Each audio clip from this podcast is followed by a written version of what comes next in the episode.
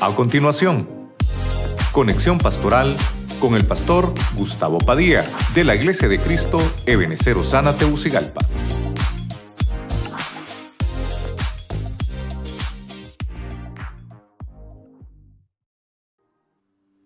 Dios me los bendiga, mis hermanos.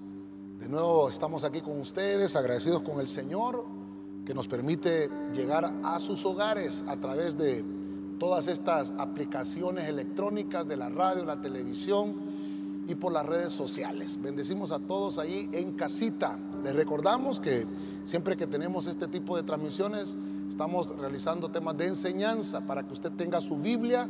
Lo primero que debe tener es su Biblia, una libreta y un lápiz para que podamos aprender, usted pueda anotar también eh, para que sea edificado. Quiero que vaya conmigo rápidamente al libro del Salmo, capítulo 66, verso, verso 2. Salmo 66, verso 2, en la palabra todos. Leemos la palabra en el nombre del Padre, del Hijo y del Espíritu Santo toquen y canten para alabar su glorioso nombre. Cántenle gloriosas alabanzas. Yo quisiera eh, eh, en esta hora eh, tocar un poquito lo que podemos ver acá, porque encontramos que el salmista está muy preocupado para que nosotros podamos alabar al Señor. Y dice ahí, cántenle gloriosas alabanzas. Quiero ponerle el tema, le vamos a, vamos a tratar de desarrollar los desfiles del arca. ¿Qué es lo que Dios nos, nos puede mostrar a través de la palabra y qué significa el arca? Todo eso lo vamos a estudiar ahorita en esta, en esta hora que tenemos acá, que Dios nos permita poder trasladar el mensaje. Señor Jesucristo, te damos gracias porque nos permites de nuevo, Señor, estar en tu casa, delante de tu presencia. Te pedimos que tomes el control de mi lengua, de mi boca, de mis pensamientos, todo lo que vamos a hablar y todo lo que vamos a desarrollar en esta hora, que por tu Espíritu Santo, Señor, podamos trasladar ese mensaje a tu pueblo. Todos los que están escuchándonos, Señor, también sean bendecidos, los que nos están viendo a través de la, de la radio, la televisión, sean bendecidos por tu palabra. Quédate con nosotros desde el principio hasta el final. En el nombre de Jesús. Amén. Amén y amén. Fíjense que como quiero tratar de hablar de los desfiles del arca, el salmista, obviamente David, estaba preocupado para que obviamente se alabara el nombre del Señor como debiera hacerse. Y obviamente el hombre, hace muchos, mucho tiempo atrás, cuando el hombre eh, todavía no conocía eh, de tan cerca a su Señor como nosotros tenemos la oportunidad de conocerlo ahora. Dios nos dejó herramientas para que pudiéramos acercarnos de una manera efectiva delante de su presencia y una de esas formas es la música. Quiero tratar de ver algunas formas, métodos que se utilizaron en la antigüedad para transportar el arca, el arca del pacto. Usted, usted ha conocido y ha leído la historia acerca del arca del pacto. Pero antes de que podamos ir desarrollando todo esto, quiero poner un poco de cimiento bíblico. Siempre quiero que me acompañe ahí en el Salmo, capítulo 22, verso 25, en la versión de las Américas. Vamos a estar leyendo eh, a partir de ahorita solo versículos ahí en la versión de las Américas. Dice el Salmo 22, 25. De ti viene mi alabanza. En la gran congregación mis votos cumpliré delante de los que le temen. De ti viene mi alabanza en la gran congregación. Mire qué interesante ahora cómo el salmista empieza a mostrarnos cómo viene la salvación, eh, perdón, la alabanza. Viene la alabanza en medio de la congregación.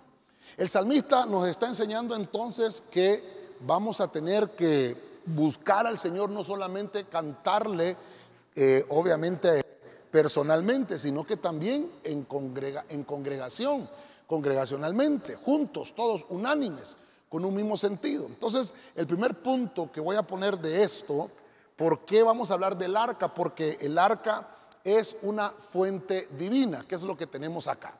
Así que usted que tiene ahí en casita eh, su lápiz, ¿verdad? Vamos a tratar de desarrollar un poquito acá.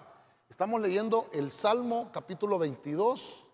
Mire qué, qué hermoso el Salmo 22, capítulo 22, verso 25. Entonces el primer punto vamos a poner, el arca nos habla, vamos a poner acá, de una fuente divina. Cuando estamos hablando de que el arca es una fuente divina, es porque el, arca representa la presencia del Señor. El arca tipifica eh, todo lo, que emana del cielo, todo aquello que, que proviene eh, como presencia de Dios. En el, arca del pacto, recuerde que le fue revelada a Moisés allá en el desierto. Y obviamente le dijo, a le dijo el Señor a Moisés, vas a poner ahí en el arca, vas a poner las tablas de la ley que tipifican los diez mandamientos, vas a poner el maná del cielo, lo vas a poner así como en, una copa guardadita y vas a guardar la vara de Aarón que reverdeció. Eso estaba metido dentro del arca. Y eso tipificaba la fuente divina del cielo, la presencia de Dios que tiene que ser lo primordial en nosotros. Y obviamente el primer punto que estoy tocando acá es que mi alabanza debe de estar en la congregación. No solamente quiere decir que eh, vamos a alabarle al Señor eh, en familia, aunque debe de ser en familia, pero también en la congregación. Entonces, véngase conmigo aquí a la pizarra para que vayamos puntos. Si, si es una fuente divina, esa fuente divina tiene que manifestarse de manera congregacional. De una manera congregacional. Ok. Como estamos ya desarrollando un poquito acá, ya estamos metidos en el tema, eh, ¿Por qué el arca del pacto era importante? El arca del pacto era importante porque el pueblo de Israel eh, fue liberado de las garras de Egipto, de la bota egipcia. Cuando estuvieron en el desierto, el Señor le mandó preceptos a Moisés y entre ellos le dice, me vas a construir un tabernáculo, vas a construir los candelabros, vas a hacer un altar de incienso, vas a hacer un altar de bronce, vas a hacer una fuente de lavacro, pero también en el lugar santísimo vas a hacer para ponerla ahí vas a hacer un arca. Esa arca va a tipificar mi presencia. Vas a hacerle dos querubines en su tapa. Eh, vas a, ponerle una tapadera que eso se le llamaba el propiciatorio o eh, el trono de la misericordia. Señor, eso representaba. Entonces, esa, esa, presencia del Señor no es que vamos a adorar una imagen. Quiero que pongamos aquí el, el equilibrio con esto. No es que vamos a adorar una imagen, sino que nos está mostrando el Señor que vamos a adorarlo. Eso se tipificaba en el tiempo antiguo. Entonces los sacerdotes eran los encargados de llevar esa arca. Dice la Biblia que cuando la nube del cielo se movía, entonces todo el mundo movía el campamento y los sacerdotes tomaban el arca y hasta donde la nube se paraba, también ahí se volvían a parar los sacerdotes y volvían a armar todo el campamento. Solo para, para poner un poquito más de cimiento en este punto que estoy hablando, en, un pasaje que está en Génesis capítulo 32, váyase conmigo acá, dice la Biblia, dice la Biblia, Jacob siguió su camino, le salieron al encuentro ángeles de Dios. Y dijo Jacob, cuando los vio, oiga esto, dijo cuando, cuando los vio, campamento de Dios es este. Y llamó el nombre de aquel lugar Mahanaín. Mahanaín significa dos campamentos. Esto, esto fue mucho antes todavía de que se le entregaran los preceptos a Moisés del arca. Y, quiere decir que ahí en ese lugar donde Jacob, hermano, reposó su cabeza, allí había manifestación. Entonces el arca del pacto lo que me representa es una manifestación. Quiero que vaya tomando la mano conmigo para que podamos desarrollar el tema. Quiere decir que las generaciones del mañana, o sea, las generaciones futuras, dependen de nuestra fidelidad presente al Señor. El ejemplo que damos hoy debe de ser muy importante porque somos nosotros los que les vamos a dar a ellos cómo se debe de adorar al Señor en realidad. En la antigüedad entonces hicieron esta, esta arca para poder tipificar la presencia del Señor. Entonces véngase conmigo acá. Le vamos a poner a esto un traslado generacional. Vamos a usar este colorcito más fuerte. Traslado, vamos a poner aquí, traslado generacional. Lo tenían que trasladar de generación en generación. Ahora, el arca era trasladada por los sacerdotes. El arca era llevada por los, los hijos, hermano, eh, los hijos de Leví, que eran los levitas, obviamente. Y estos, hermanos, tenían que hacer todo ese movimiento, pero, pero, llegaron a Canaán y en Canaán, hermano, eh, ya en Canaán se perdieron todas estas cosas. Incluso los enemigos del pueblo de Israel llegaron a atacar el arca. Y resulta de que los filisteos habían robado el arca del pacto. Mire cómo estoy tratando de meterme en el tema ya.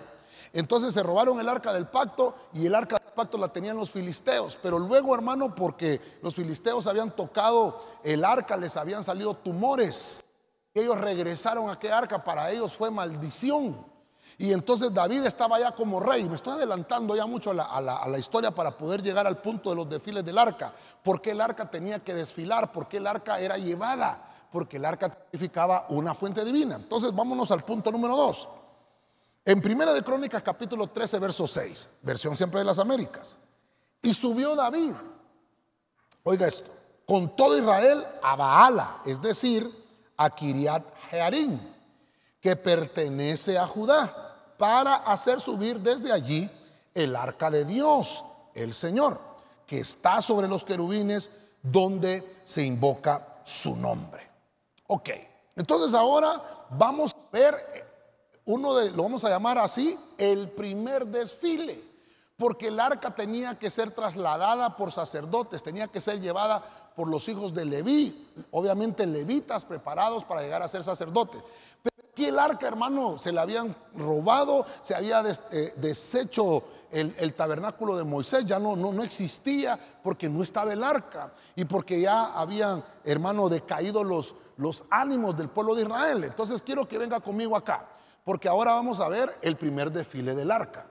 Ahora en la, en la historia, estamos aquí, vamos a, ver acá primera, vamos a ver el color, si lo, si lo podemos poner acá porque ya le puse otro color a esto.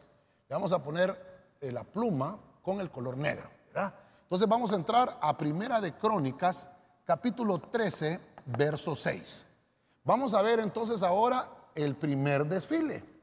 El primer desfile. ¿Qué pasó acá? David estaba preocupado, ya le, ya le estuve leyendo los salmos, ¿verdad? Cómo David estaba preocupado de que no había eh, presencia de Dios, estaba preocupado porque no le cantaban, porque no le, adoraban al Señor. Entonces David, hermano, viene y dice, no, vamos a, vamos a, ir a traer el arca del pacto, vamos a recuperar aquello que, que se había perdido. Y yo quiero que mire acá, vamos a ver, aquí se me movió un poquito. Quiero que mire acá. El primer desfile, entonces, nos habla de que David fue a traer el arca. Quiero que ponga atención con esto. Fue a traer el arca a David donde los filisteos la habían dejado. ¿A dónde dice la Biblia? Acompáñenme aquí en el versículo. Dice que subió David con Israel a Baala. Entonces, en Baala, es decir, Kiriat Jearim, que es un área donde está Judá. Entonces habían dejado el arca ahí. Y ellos tenían que traer esa arca y traerla, hermano, hasta eh, donde dice aquí la Biblia, traerla, traer el arca del Señor. Dice que se invocaba el nombre del Señor. Entonces aquí encontramos que el, rey David está intentando llevar el arca de Dios hacia lo que se llamaba en aquel entonces la ciudad de David. Obviamente él había congregado todo el pueblo, porque ya vimos en el primer punto que es congregación, la fuente divina se, se manifiesta cuando el pueblo de Dios le alaba. Y entonces dice que utilizó David ciertos elementos humanos, utilizó ciertos elementos humanos. Y, dice la Biblia que estaba eh, en la casa de Abinadab. Abinadab, ahí estaba. No quiero eh, contarle toda la historia porque quiero irlo desarrollando poco a poco con usted. Entonces, el primer desfile me habla de que David lo que estaba dando era a su manera, a su manera estaba tratando él de desarrollar la tarea, una tarea sacerdotal. Oiga, ojo, ojo con esto, que David no era sacerdote. Porque nosotros, hermano, mire qué interesante, nosotros fuimos llamados, dice la Biblia, para ser reyes y sacerdotes. David en aquel entonces solo era rey, pero estaba preocupado por la presencia de Dios, cómo debía de ser trasladada y que se regresara el gozo eh, del Señor en el pueblo. Entonces, pero David no era sacerdote, pero él estuvo tratando de hacerlo a su manera y le vamos a poner una palabra con liberalidad, con una liberalidad. Entonces, mire, quiero que vaya conmigo porque nosotros somos una, una generación que tal vez, hermano, tenemos que pensar muy bien esto porque lo vamos a llamar de una manera libertinaje. Lo vamos a llamar de una manera así, libertinaje. Porque la liberalidad también está en la Biblia cuando tenemos que hacer las cosas en orden. Pero el libertinaje es hacer las cosas como yo pienso. Somos una generación que estamos llamados a restaurar el tabernáculo. ¿Cuál tabernáculo? El tabernáculo caído de David, que ya lo vamos a ver más adelante cómo quedó ese tabernáculo. Pero se deben de utilizar elementos espirituales, no elementos humanos. Entonces, usted que va conmigo acá, vamos a ver acá entonces el primer, el primer desfile. Le vamos a poner esa palabra libertinaje. Vamos a poner acá, libertinaje. Lo hicieron con libertinaje. Eh, esto es importante. La alabanza al Señor, hermano, eh, debe de ser eh, de manera ordenada. No debemos poner elementos nuestros en, en la alabanza, sino que elementos del Señor. Ahora, no me he metido todavía con la música, porque eso ya lo vamos a ir viendo más adelante, sino que aquí utilizaron elementos de, sentimientos humanos. Este libertinaje es que se desbordaron en la humanidad, sentimientos humanos, no sentimientos del Señor. Entonces, esto es importante porque Dios no quiere eso.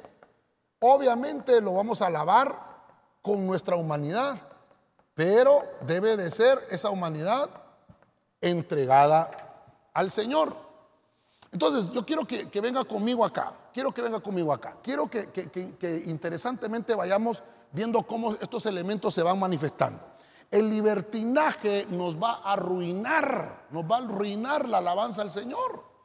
Lo que tenemos que hacer es las cosas como Dios manda. Otra cosa importante, tenemos que quitar los elementos del sentimiento humano. Tenemos que poner el sentimiento del Espíritu. Debemos de preguntarle al Señor cómo debe de ser que yo deba de, llevar esa alabanza. Entonces, lo que puedo encontrar aquí, que David en este primer desfile, él no había eh, escudriñado la escritura, cómo debería de ser el traslado del arca, sino que lo estaba haciendo a su manera. Entonces, con lo que he dicho ahorita estoy construyendo un poquito la temática donde quiero llegar. Quiero que me acompañe a Primera de Crónicas, capítulo 13, verso 7. Recuerde que siempre estamos en la versión de las Américas. Dice Primera de Crónicas 13, 7. Y llevaron el arca de Dios de la casa de Abinadab en un carro nuevo. Y Usa y Ahío guiaban el carro.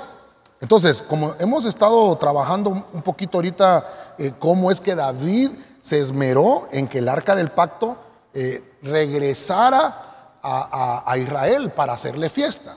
Entonces, usted que está conmigo acá, vámonos de nuevo a la pizarra, usted que está conmigo tratando de llevar la enseñanza, vamos a poner entonces en, eh, vamos a ver acá, sería Primera de Crónicas capítulo 13, recuerde que estamos, estamos bajando un versículo más, del versículo 6, ahora al versículo, vamos a ver acá, al versículo 6 al versículo 7.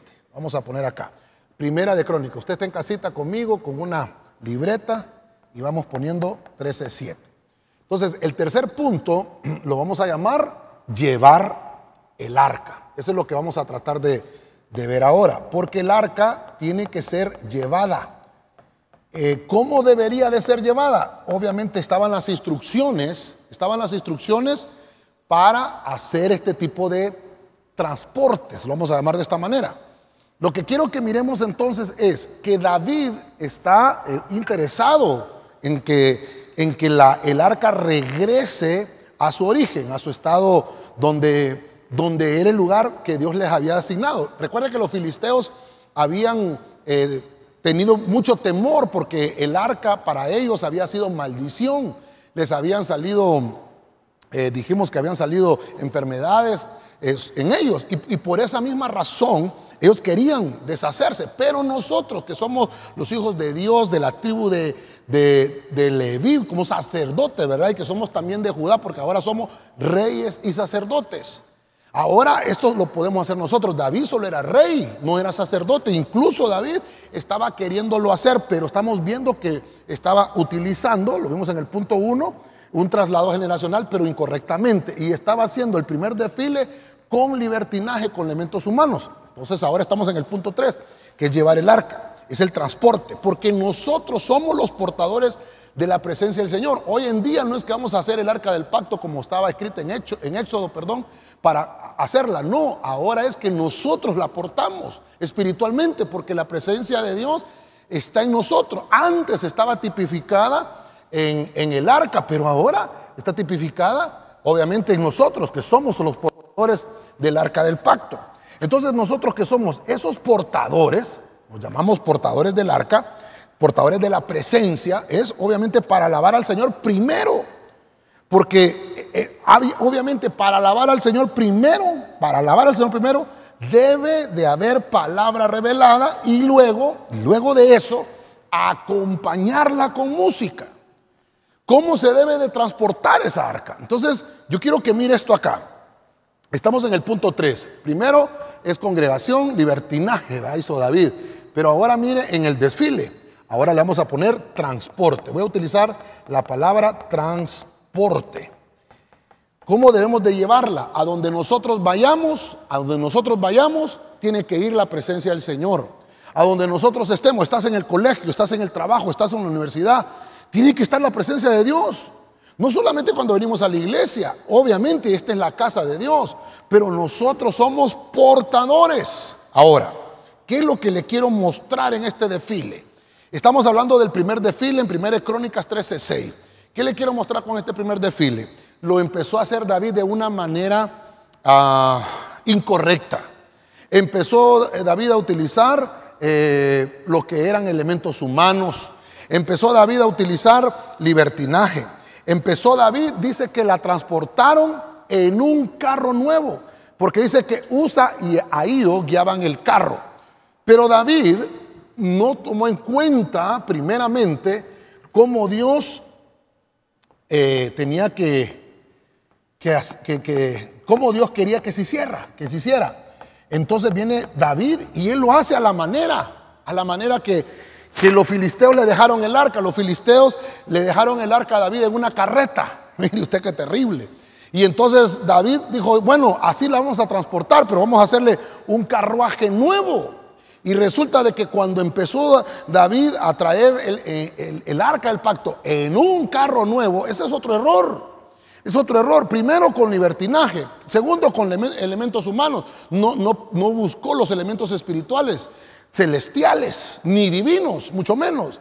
Y luego vemos entonces que empieza a transportar el arca en ese primer desfile con un carraje nuevo.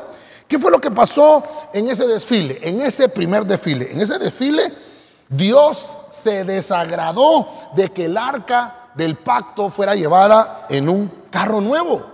Pareciera eh, obviamente lógico que no, pero, pero le están dando lo mejor. Es un carro nuevo, no es usado. Sí, pero ese carro nuevo, que el cual estaba siendo transportada, no era como Dios lo decía. Dios decía que tenía que ser transportada el arca en los lomos, en los lomos de los levitas, en los lomos del sacerdote. No era con un carro, no era con un carro nuevo. Dios así lo había mandado. Dios le había dicho a Moisés que así tenía que ser.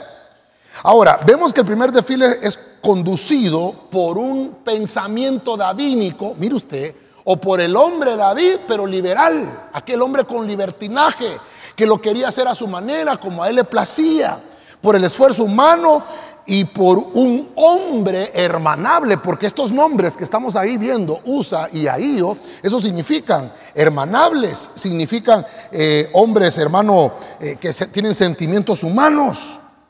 Obviamente, hermano, lo que quiero notar también, hay otro punto acá, que el carro nuevo está tipificado hoy en día la música, la música nueva que decimos nosotros, la, música moderna, que ya no cantemos los coritos viejos, que solo los coritos ahora que están de moda. No, no, no, no, no, no. Mire usted qué interesante, Dios ya había designado cómo se debía de alabar al Señor. A pesar de que hubo música aquí en este desfile, no fue eso lo importante para el Señor. Y eso quiero que le pongan atención. Porque la música es el vehículo con el cual nosotros llegamos a la presencia del Señor. Ese, es en realidad el objetivo de la música, pero eso no es lo más importante para el Señor. lo más importante para el Señor es el cumplimiento de su palabra. Recuerde, somos portadores de la presencia del Señor. obviamente, el arca debe de ser transportada en los hombros del sacerdote. Bueno, quiero que sigamos entonces avanzando un poquito más. Estamos caminando con esto. Quiero llevarlo entonces al punto número 4. Entonces acompáñenme a 1 Corintios 13, 8, el siguiente versículo. Dice la Biblia de las Américas, David y todo Israel se regocijaban delante de Dios con todas sus fuerzas, con cánticos y liras, con arpas, panderos, con címbalos y trompetas. Verso 9. Pero cuando llegaron a la era de Kidón, Usa extendió su mano para sostener el arca, porque los bueyes casi la volcaron. Verso 10. Y se encendió la ira del Señor contra Usa y lo hirió porque había extendido su mano al arca y allí murió delante de Dios. Ok, estamos, estamos avanzando con esto acá. Mire qué interesante, porque ahora vamos a entrar al, cuarto punto. El cuarto punto, estamos a la mitad del tema ahorita. Usted que está conmigo en casita, estamos eh, tomando nota y estamos escribiendo. Entonces, eh, vamos a poner ahora el versículo número 8. Primera de Crónicas, estamos todavía ahí, 13, eh, 8.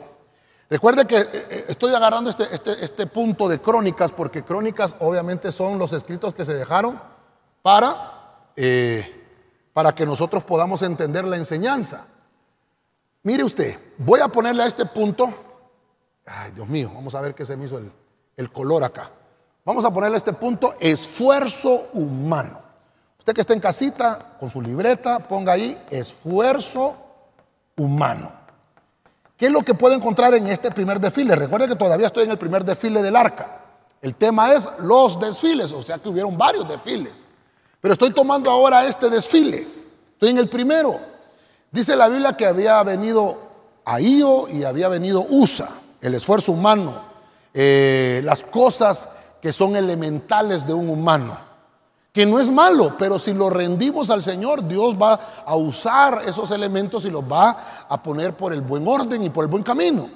Lo que sucede ahora en este desfile es una tragedia, porque dice que como el carro era nuevo y era venido, era jalado, venía siendo jalado por bueyes, una de las ruedas del carruaje tropezó y entonces el arca del pacto se movió y se iba a caer. Y usa, que significa esfuerzo humano, por eso le puse el punto 4, esfuerzo humano, dice que tocó, ¿verdad? Mire, usted qué interesante. Dice que venían transportando el arca eh, con fuerza, dice con todas sus fuerzas, cánticos, liras, arpas, panderos, címbalos, trompetas. Pero, pero, cuando llegaron a la era de Quirón, Usa extendió su mano para sostener el arca porque los bueyes casi la volcaron. Entonces se encendió la ira del Señor contra Usa y lo hirió y dice que murió.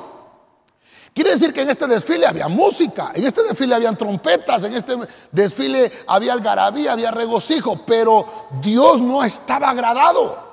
Es que el hecho, hermano, de que nosotros podamos decir, no hombre, pero si estoy cantando con gozo, estoy cantando con alegría, ¿por qué no le agrada al Señor la alabanza?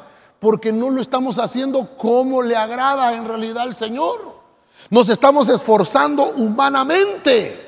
Y eso, hermano, eh, mire, sí debe de haber un esfuerzo, pero debe de ser equitativo. Entonces, mire, ¿qué pasó en el punto 4? ¿Qué pasó acá con USA? Hubo un quebrantamiento.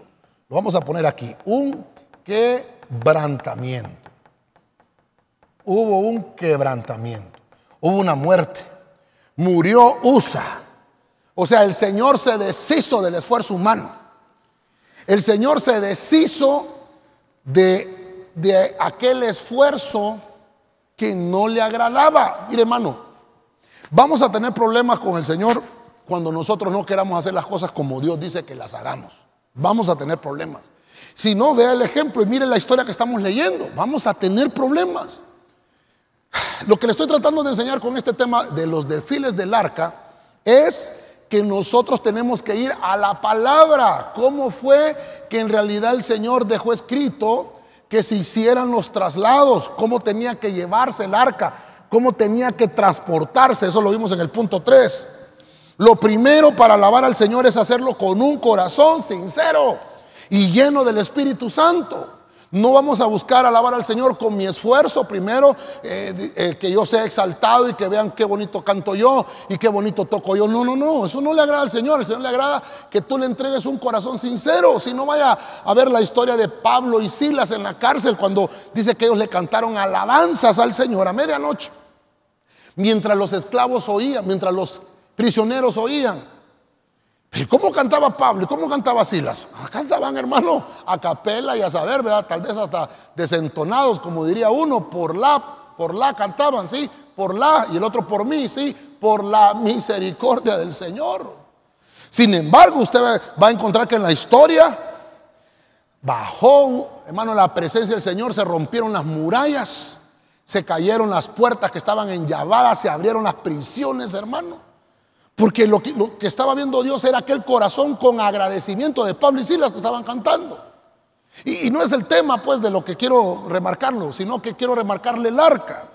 ¿Cuál es el punto acá? Hubo un quebrantamiento, murió el esfuerzo humano, murió Usa. Hermano, fíjese que Quidón, porque dice acá, si usted se fija, cuando llegaron a la era de Quidón, cuando llegaron ahí, eso es lo que me llamó la atención de 1 Corintios 13, 8. Cuando llegaron a Quidón, ¿qué es Quidón? Significa lugar lóbrego, significa lugar melancólico, significa lugar pesimista. Ah, hermano, quiere decir que cuando la alabanza la hacemos melancólica, estamos ministrando el alma. Hay que ministrar el alma, estoy de acuerdo, amén, pero también hay que juntamente ministrar el espíritu con el alma. Pero a veces solo ministramos el alma. Hay canciones, hermano, y hay cánticos que no son espirituales y ministran el alma. ¿Cuánta música oíamos antes, allá cuando estábamos en el mundo, que nos ministraba el alma?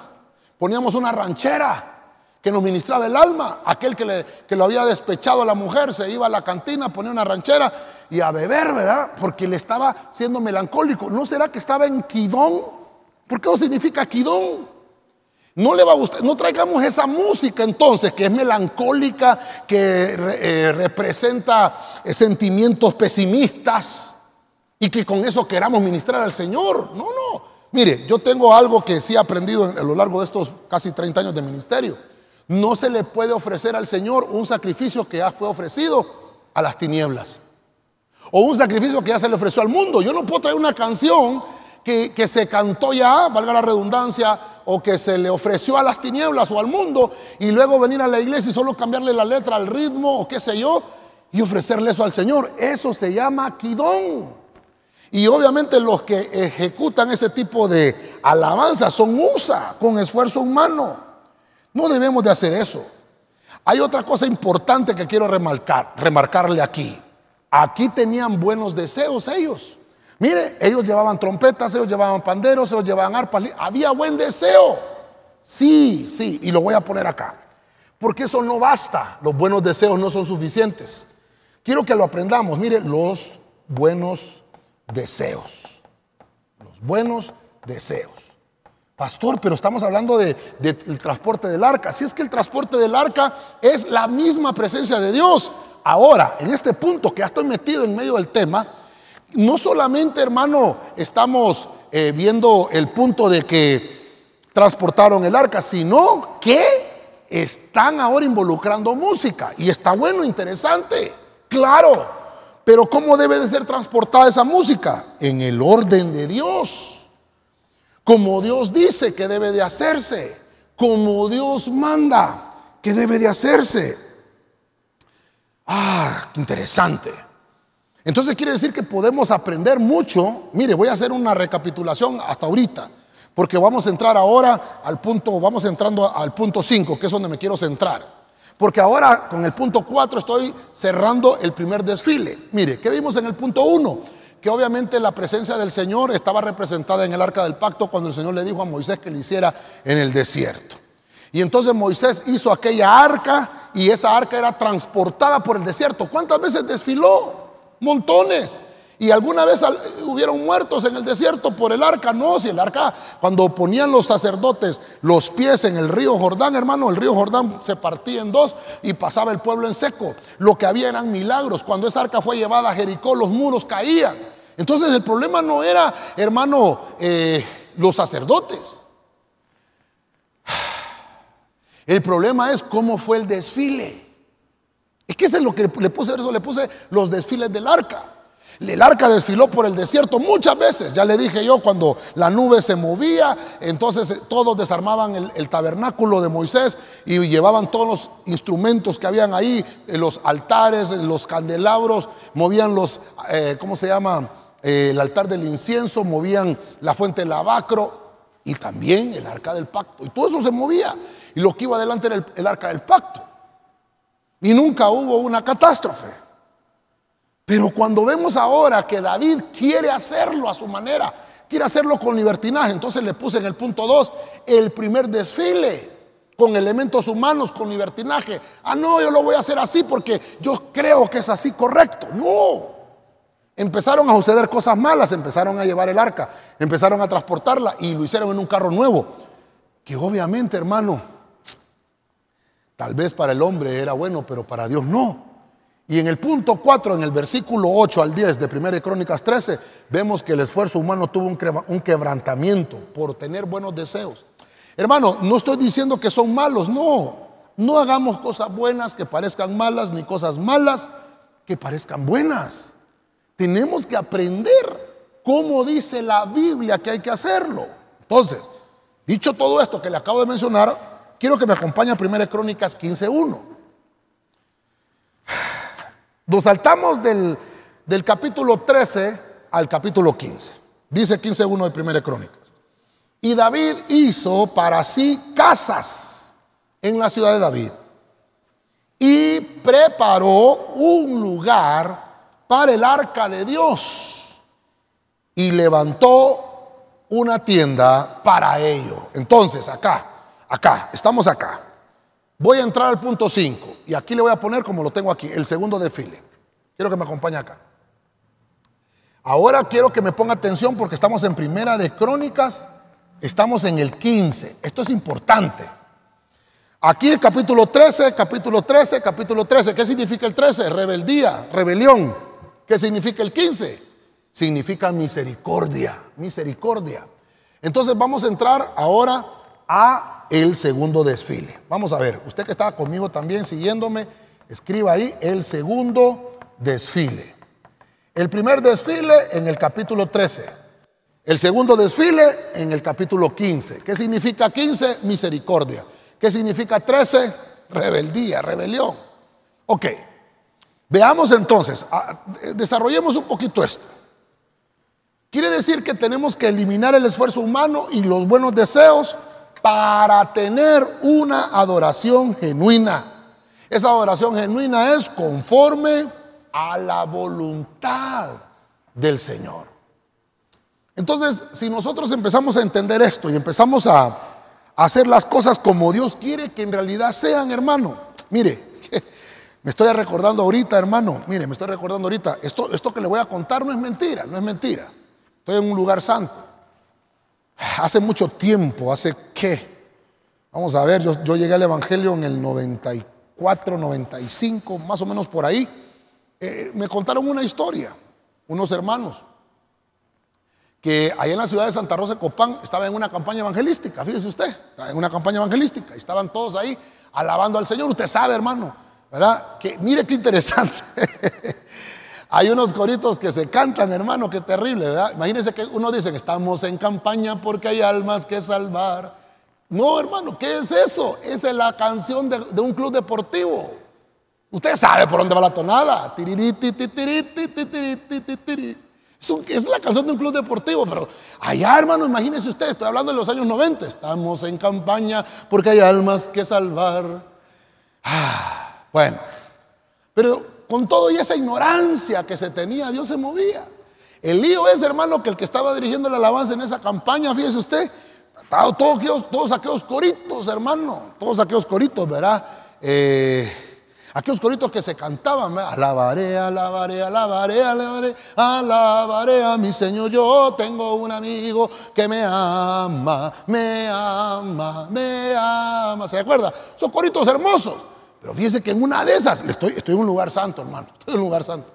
En una de esas, hermano, se le vino un corito, sacaremos ese güey de la barranca. La mano. Y mire que todo el mundo, hermano, siguió palmeando y siguió cantando, hermano. Se le fue el corito ahí, hermano. ¿Por qué le vengo a contar esto? Porque a veces hacemos cosas por libertinaje. Le ponemos aditamentos o los elementos humanos a la adoración que no está malo, hay que ponérselo, porque obviamente el que va a cantar es un humano, el que va a ejecutar el instrumento es un humano, sí, pero cuando estoy hablando de los elementos humanos, estoy hablando de ponerle solamente eh, interés a cómo me van a escuchar los demás, no cómo me va a escuchar Dios. No sé si me estoy dando a entender. Estoy hablando del esfuerzo humano, Estoy hablando de los buenos deseos que tenemos para que todo salga bien, claro, pero no lo estás haciendo como Dios quiere. El transporte del arca, el desfile del arca, del, del primer desfile que tuvo David, hubo quebrantamiento, hubo muerte. El esfuerzo humano murió. Dios se desagradó. Pero ahora en el segundo desfile, dice la Biblia que entonces David preparó una ciudad, preparó un lugar, oiga, para el arca y levantó una tienda para esa arca. Entonces, ahora veo que David se reivindica. Mire qué interesante. ¿Ah? Entonces acá empieza David a hacer las cosas y le vamos a poner aquí ordenadamente. Ordenadamente. Empieza David a hacer las cosas en orden. Empieza David a corregir no sé si los hermanos me pueden poner acá, esta cámara de acá. ¿Sí? Empieza David a hacer las cosas como Dios dijo que tenían que hacerse. Dios no dijo que metieran el arca en una carreta. Dios no dijo que jalaran la carreta con bueyes. ¿Cómo había dicho el Señor? En los hombros, en los hombros del sacerdote. Mire qué interesante. Cuando hay, cuando hay eh, un arca, el arca tiene dos varas, ¿verdad? Bueno, si aquí lo tenemos, ¿no? Aquí lo tenemos. No sé si me puedes venir a enfocar aquí, papi. Mira, aquí tenemos estas, estas, estas barras en el arca. No sé, ponete un poquito más para acá. Eh, aquí tenemos estas barras en el arca. ¿no? Estas barras, tenemos dos, ¿eh? una en cada extremo, lado izquierdo lado derecho. Esas dos barras, entonces volvamos con esta cámara, volvamos con esta cámara. Esas dos barras significan, una es el adiestramiento táctico que debo de tener en el instrumento, como la ejecución. Esa es una. Y la otra es el orden espiritual, que debo estar limpio y santificado. Son dos barras para poder transportar el arca. No sé si me estoy dando a entender. Cuando agarramos el arca de los cuatro puntos, entonces hay equilibrio, hay equilibrio tanto la táctica, el ensayo, la práctica, como prepararme espiritualmente, con ayuno, con oración, congregarme, mantenerme limpio. Entonces, eso va a ayudar a que todo se haga bien, equitativamente. Y no va a haber ningún problema. Entonces, David, en el capítulo 15, empieza a ordenarse con el segundo desfile del arca. Estoy poniendo el segundo desfile del arca de David. Porque el arca se desfiló con Moisés también. Eso sería oh, interesante ver, vea cuántas veces el arca desfiló. Pero ahorita estoy viendo los desfiles del arca eh, con Moisés, que era una fuente divina, y estos dos eh, con David. Entonces debemos de eliminar los buenos deseos, debemos de eliminar el esfuerzo humano para que nuestra adoración sea genuina. Entonces, ¿qué empezó David a escudriñar? Del capítulo 13 al capítulo 15, empezó David empezó David a hacer las cosas en orden. Se fue David a leer cómo era que tenía que hacerse. Empezó David a ver cómo es que Dios le había dicho a Moisés que tenía que transportarse el arca.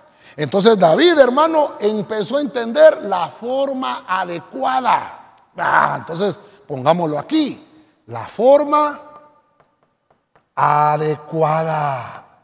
Es que ese es el punto, la forma adecuada. Quiero que usted vaya conmigo acá. Mire qué lindo esto, mire qué lindo, ya estamos en el punto 5. la forma adecuada. Entonces David se fue a leer, sí, hay que preparar un lugar, hay que tener a los sacerdotes limpios, hay que hacerlo con vestiduras blancas los sacerdotes, sí, hay que preparar música, algarabía, hay que sonar los chofares, que los sacerdotes suenen chofares, que haya algarabía, que se levante una tienda. Pero, pero, David llevó esa arca a una tienda, entonces se convirtió ya no en el tabernáculo de Moisés, se convirtió en el tabernáculo de David. ¿Cómo era el tabernáculo de David?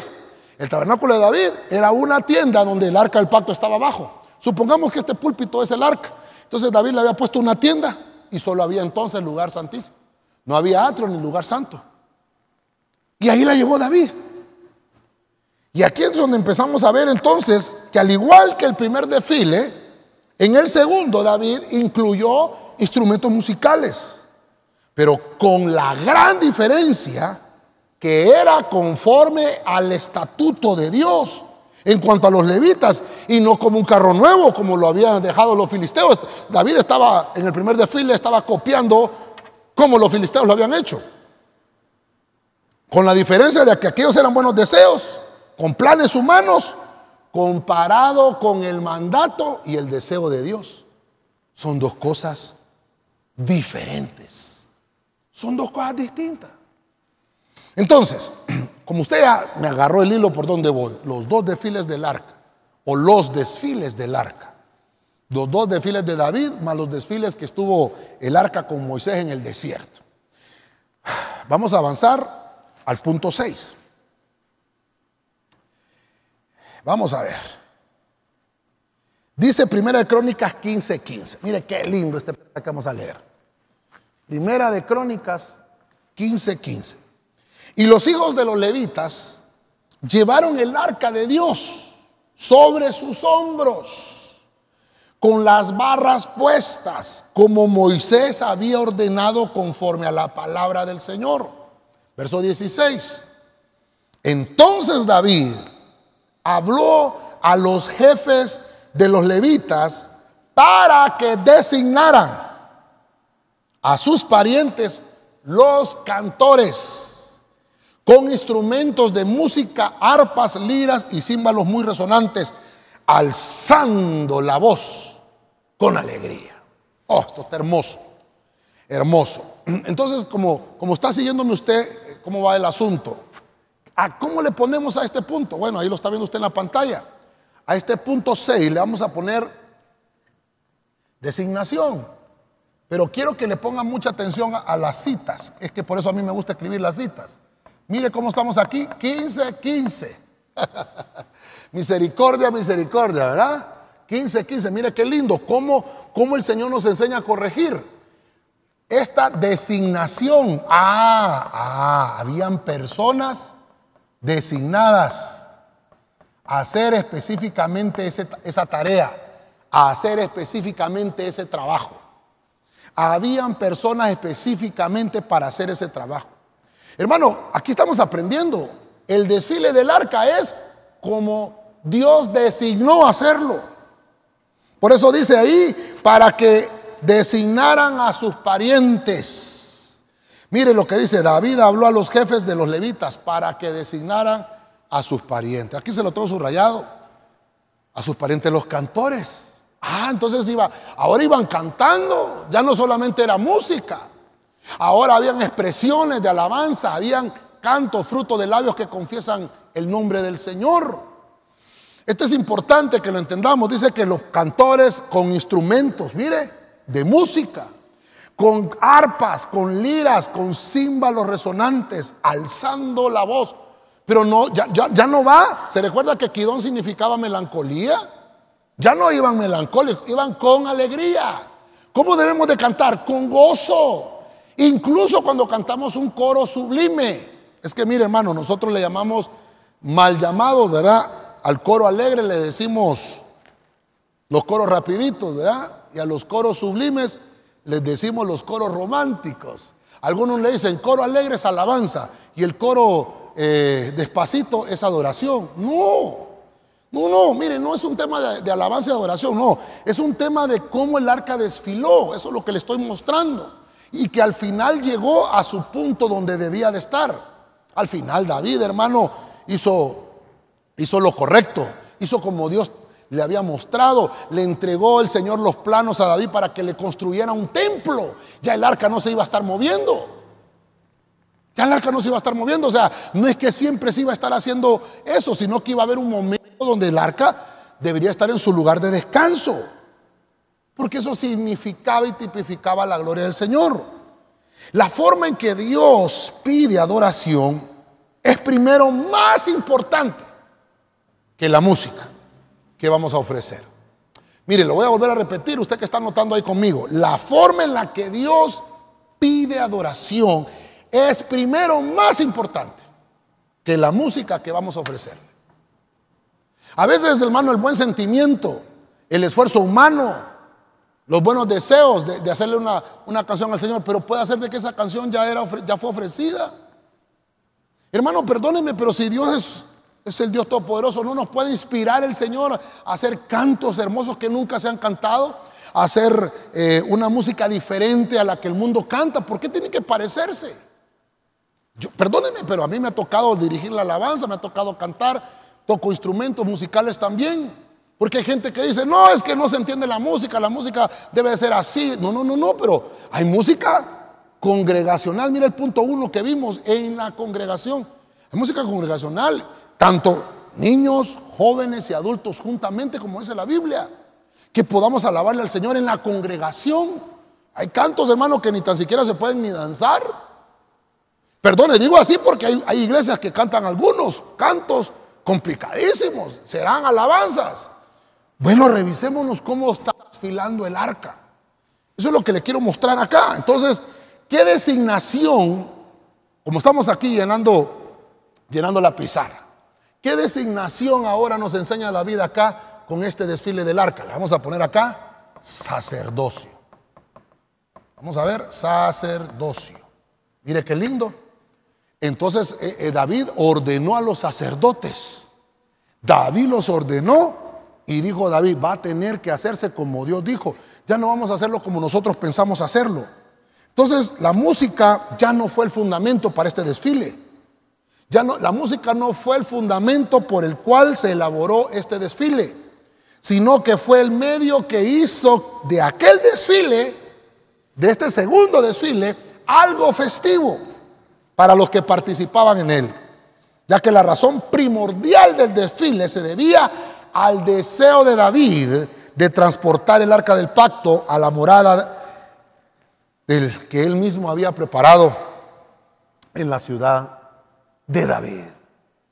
Quiero, quiero terminar, quiero, quiero ya finalizar. No sé si los hermanos me pueden ayudar con un piano, por favor. Pero quiero finalizar. Y entonces voy a terminar con, el Salmo 106, 12. Dice el Salmo 106, 12. Entonces creyeron en sus palabras y cantaron su alabanza. Ok, entonces, antes de que pasemos a este punto, ¿verdad? Eh, tenía que ponerle acá eh, la designación del sacerdocio. Dice que lo llevaron en los hombros, ¿verdad? Y perdone que no se lo había puesto. Pero entonces le vamos a poner hombros del ungido, ¿verdad? No era en cualquier en hombros, sino que en los hombros del ungido. Ah, qué interesante, ¿verdad? Que ahora podemos decir que en los hombros del ungido debe de estar debe estar la presencia del Señor. Bueno, entonces vamos a terminar, terminar. No estamos con el piano, gracias. Entonces mire, quiero que, terminemos acá, pero voy a terminar, comencé con un salmo y voy a terminar con otro salmo, siempre de David. Con el Salmo 22 empezamos acá y terminamos acá con el Salmo 106. Le vamos a poner a este punto avance doctrinal. ¿Cómo debe ser el transporte? Con un avance doctrinal. Debe de existir doctrina en la alabanza. Debe de existir doctrina en el canto, en la adoración. Hay gente que dice, no, pero qué aburrido. Fíjense que estuve escuchando hace poco a un, a un cantante que es pastor, a un cantante que es pastor. Lo estuve escuchando hace poco eh, ahí en el Facebook me cayó el video. Que, él estaba diciendo, yo lo admiro mucho a ese, a ese pastor y cantante, eh, me gustan mucho algunas alabanzas que... Pero él decía, pero ¿por qué no podemos hacer canciones para animar al pueblo? Mire cómo decía, y ahí todavía estamos bien, porque la Biblia dice que hay entre, que hay, que hay entre vosotros cuando reunís. Alguno tiene cántico, salmo, tiene eh, cantos que se puedan cantar entre ustedes palabras de cánticos espirituales. Entonces, si existen cantos que usted le pueda, eh, obviamente, exponer al pueblo para darle ánimo, hay cantos así, pero la mayoría de nuestros cantos deben de estar dirigidas de manera vertical, no de manera horizontal. Hay muchos cantos de manera horizontal, por ejemplo, aquel canto tan hermoso que nosotros lo cantamos acá. Alaba a Dios, alaba a Dios. Usted le está diciendo a la gente que alabe a Dios. Es un canto horizontal, es hermoso. Pero hay que saber en qué parte del culto hay que cantarlo. Pero con ese canto no podemos adorar al Señor, porque se lo estamos cantando al pueblo. Ah, por eso me estoy deteniendo un poquito en este punto 7, porque aquí es el avance doctrinal. David dice, cuando creyeron a su palabra, entonces le cantaron. Quiere decir que en este punto existe algo que le vamos a llamar habilitación. Entonces pongámoselo aquí en la pizarra para que vayamos finalizando con esto. Usted sabe que manejó mucho esa palabra, ¿verdad? Estamos habilitados. Habilitación. ¿Por qué lo llamamos habilitación? Porque es cuando un sacerdote ungido está designado a una tarea. Cuando Dios lo unge, Quiere decir que cada uno de los elementos, vamos a aprovechar que los hermanos todavía tienen la pizarra ahí. Cada uno de los elementos que hemos visto nos habla de un sacerdocio genuino. Ya no es un sacerdocio humano, sino que es un sacerdocio real, que Dios lo dio, que Dios lo puso, que Dios lo ministró, que fue Dios el que el que dio la orden de que este fulano se iba a dedicar específicamente a esto. Entonces, si transportas primero el arca en tus hombros, como sacerdote genuino, sabrás qué música tocar para el Señor. Pero si yo no soy un sacerdote habilitado, si yo no soy un sacerdote ungido, no voy a entender qué música es la que yo tengo que cantarle al Señor. Voy a, querer alabar al Señor con cualquier cosa y no es así. Voy a querer alabar al Señor con libertinaje, no es así. Voy a querer alabar al Señor con, ah, con deseos buenos, humanos, con esfuerzos humanos. Si, si empiezas a alabar al Señor con esfuerzos humanos, te vas a cansar, te vas a aburrir, vas a ver que la gente ya no va a querer ni tan siquiera cantar. Hermano, perdóneme, pero ¿cuántas alabanzas hay que hoy en día todavía se pueden seguir cantando, que fueron hechas hace mucho tiempo. Y todavía las cantamos en la congregación, porque son coros inspirados por Dios, así de sencillo. Pero aquellas canciones que ya ni se acuerda uno, que tal vez un día estuvieron de moda, pero después ya no. Ah, eso no era de Dios. Eso fue un esfuerzo humano. Yo me estoy revisando también, hermano. Perdónenme.